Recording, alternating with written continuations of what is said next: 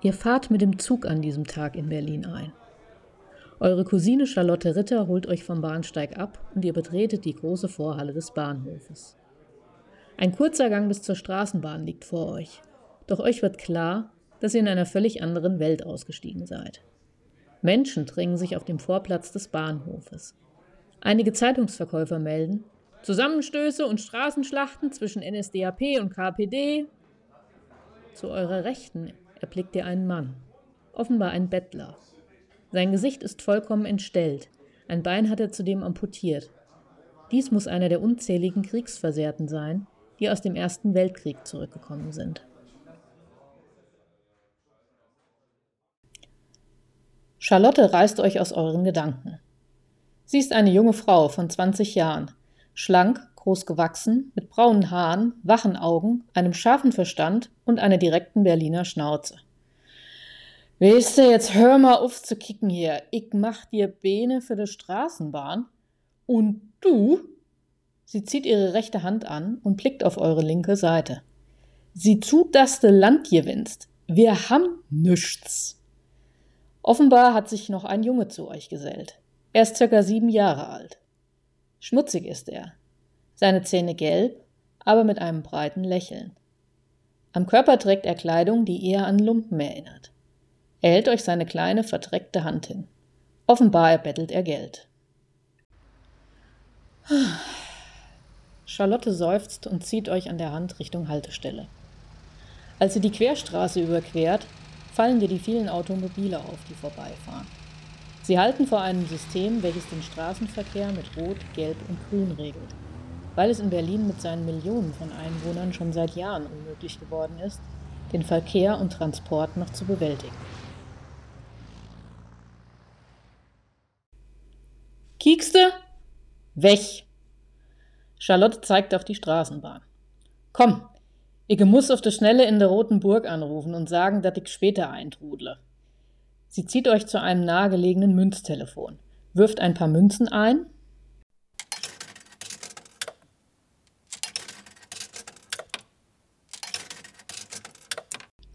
und lächelt euch zum ersten Mal an. Jetzt laufen wir zu mir in Bude. Wirst du sehen.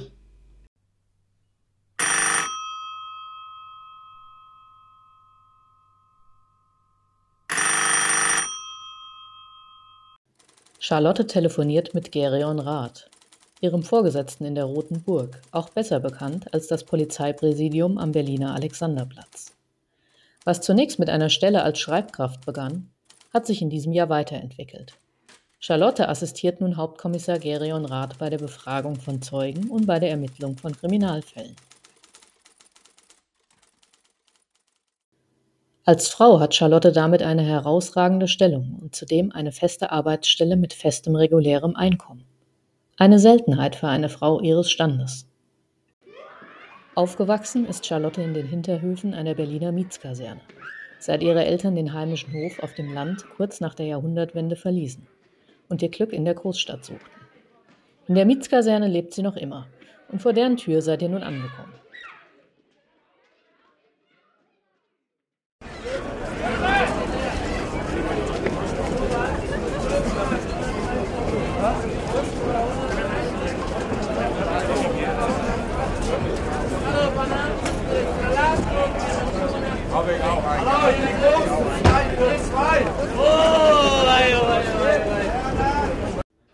Ihr betretet das Gebäude und ihr schlägt der Duft von abgestandener und stickiger Luft unmittelbar entgegen. Eine Mischung aus Essensdüften, menschlichen Gerüchen und warmer, schwüler Luft. Der Geräuschpegel hat sich auch mit dem Ausschließen der Großstadtgeräusche nicht geändert, sondern nur verändert.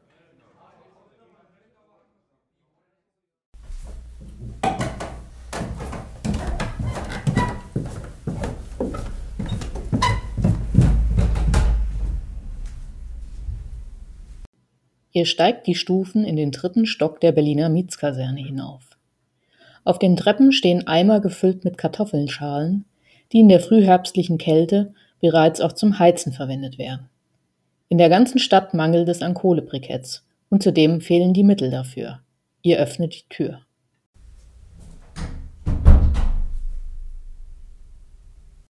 und steht in einem Raum, der Küche und Schlafstätte in einem ist. Am Ende des Raumes gibt es eine weitere kleine Kammer. Charlottes Schwester kommt auf euch zu, auf dem Arm hält sie ihr schreiendes jüngstes Kind. Oh, Lottchen, gut, dass du da bist. Ich bin schon wieder in der Bredouille mit den Asche für den Fatzke von Tauber nebenan. Charlotte sieht ihre Schwester durchdringend an. Ilse, ich hab dir doch gestern erst wat drin gebuttert. Sag bloß, der Erich hat dit wieder verzischt. Sie werden von einem Husten aus der kleinen Kammer nebenan unterbrochen. Dort liegt Charlottes Mutter, offenbar krank und geschwächt. Mutti, ich kick gleich, ruft Charlotte und steckt dabei ihrer Schwester erneut ein paar Geldstücke zu. Sieh aber zu, dass du die Kohlen für den Ofen direkt holst, bevor den Erich wieder besoffen Remi-Demi veranstaltet. Den Opa friert's. Sie zeigt auf einen verkrümmten alten Mann, der auf einem Holzstuhl neben dem Ofen sitzt. Du bist also die Mischpoke. Ilse richtet sich an dich. Na, den kick mal, wie du dich hier noch inrollst und steh nicht rum wie ein Öljötze. Teilst dir Matratze mit Lottchen, oder bist du von der ganz schnieken Sorte? Du schüttelst deinen Kopf. Ja, dann willkommen auf unserem Kiez. Wenn du musst, musst du über den Gang laufen. Ilse zieht euch zur Tür und zeigt den Gang entlang auf eine Tür zwei Meter entfernt. Der ganze Flur teilt sich eine Toilette.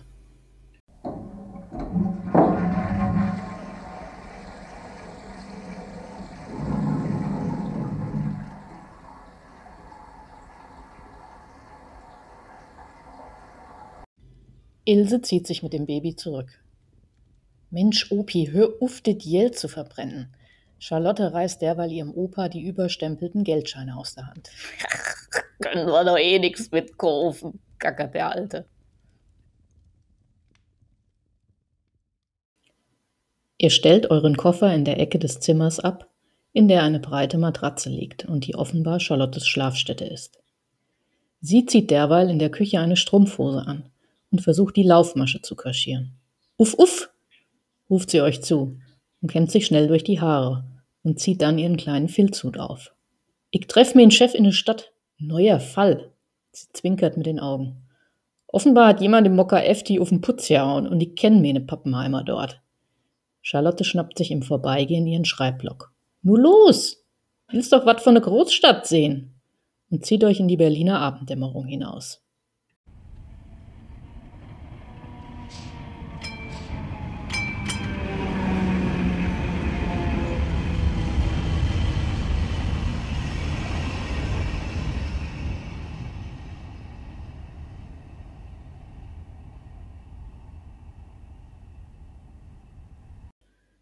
Ihr seid mit der Straßenbahn auf dem Weg in das Themenrestaurant Mokka Efti, welches zwischen Friedrichstraße und Leipziger Straße gelegen ist. Es ist ein Hotspot für Vergnügungssüchtige aller Art, jedweder Altersklassen, Neigungen und Geschlechter. Das Mokka Efti ist im orientalischen Stil aus Tausend und einer Nacht eingerichtet und eines der bekanntesten Tanzpaläste der Stadt. Es gehört dem sogenannten Armenier, einer zweifelhaften Figur des Berliner Nachtlebens. Charlotte hat im Mokka Efti ebenfalls vor ihrer Anstellung bei der Berliner Polizei gearbeitet. Als ihr dort eintrefft, ist das Lokal noch geschlossen. Ein Mann mit grauem Trenchcoat und Hut kommt auf euch zu. Ah, Ritter, da sind Sie ja. Sie können gleich die Aussage der Putzkraft und Bardame aufnehmen. Er gestikuliert Richtung Theke. Vor euch steht Gerion Rath, Charlottes Chef bei der Berliner Polizei. Rath ist ein attraktiver Mann, Ende 20, mittelgroß und einem jungenhaften Erscheinungsbild. Haben Sie wieder familiäre Verstärkung mitgebracht? Er lächelt unter seinem Hut und steckt sich eine Zigarette an. Ist heute angekommen und ich Rat wert ab. Lassen Sie es gut sein, Ritter.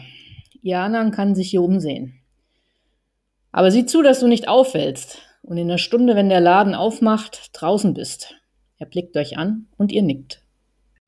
Charlotte hat sich bereits an die Putzfrau gewandt und beginnt mit ihrer Befragung. Na, Minchen, dann vertrau mir mal an wie das heute Morgen hier aussah. Und denk dran, keine Tricks, kein Kappes, ich weiß, wenn du flunkerst. Ihr habt nun Zeit, euch im Mokka FD umzusehen. Das Mokka FD besticht durch seine zentral gelegene Bühne, auf der der Star des Lokals, Svetlana Sorokina, gerade probt. Sorokina trägt einen schwarzen Frack, weißes Hemd, einen Zylinder und einen Schnurrbart, welches Teil ihrer Darstellung der von ihr erfundenen Bühnenfigur Nikoros ist. Jede Nacht singt und spielt sie mit ihrem vergnügungssüchtigen Publikum, welches sich fragt, ob sie nun Mann oder Frau ist. Eine der Freiheiten von Berlin ist, dass man sich im Jahr 1929 weder für das eine noch das andere Geschlecht entscheiden muss.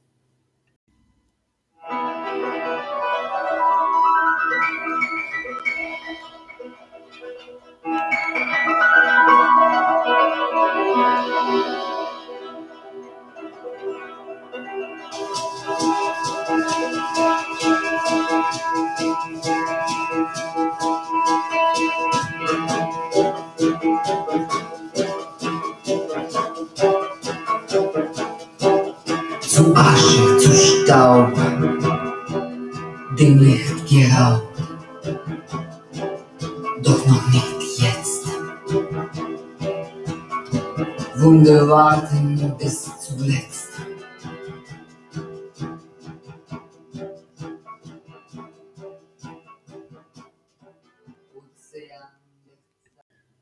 Auf dem Boden kleben noch ein paar der bunten Schnipsel, welche zum Finale der Bühnenshow in die Luft geschossen wurden. Glitzernde, silberne und goldene Streifen. Und ihr hebt einen davon auf. Na, Süßchen, suchst du wat? Eine raue Stimme lässt euch herumschnellen. Und ihr erblickt die Bardame, die lange und genüsslich an ihrer Zigarettenspitze zieht. Jetzt trinkst du mal wat. Siehst ganz ausjedert aus. Sie zieht euch zur Theke.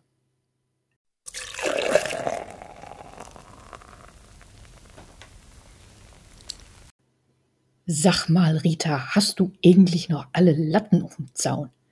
zischt Charlotte. Das Kind ist 15. Rita schnaubt. Na, alt genug, dass du's mit in unseren Sündenfuhl schleppst? Und wenn ich denke, was du mit 15 angestellt hast, Lotti. Sie erntet von Charlotte einen schneidenden Blick. Du weißt, dit waren andere Zeiten. Ohne Geld und ohne min Vati.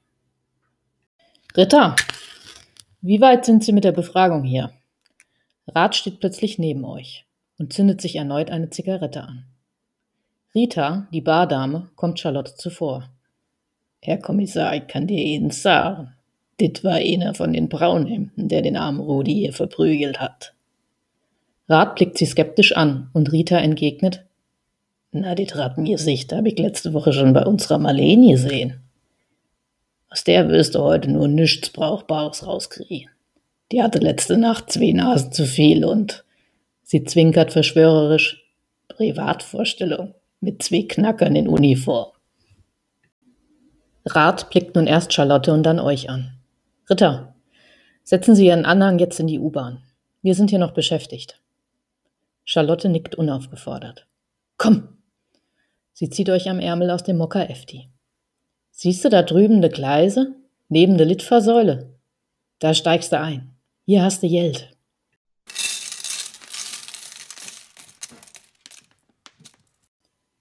Vier Haltestellen später steigst du aus. Sie dreht sich um und ist schon halb auf dem Weg zurück in das Lokal. Und trödel nicht. Das ist ein heißes Pflaster, wie du siehst. Nicht wie bei dir daheim. Sie lächelt zum Abschied. Auf dem Weg zur Haltestelle betrachtest du die Leuchtreklame der Lichtspielhäuser. Lichter der Großstadt wird als Film beworben. Die Litfaßsäulen sind übersät mit bunten Plakaten für Filme und Wahlwerbepostern der Parteien. Kommt in die KPD oder wählt Hitler ist darauf zu lesen. Für heute reichen dir die ersten Eindrücke Berlins. Du nimmst die einfahrende Straßenbahn und lässt die Lichter der Stadt an dir vorüberziehen.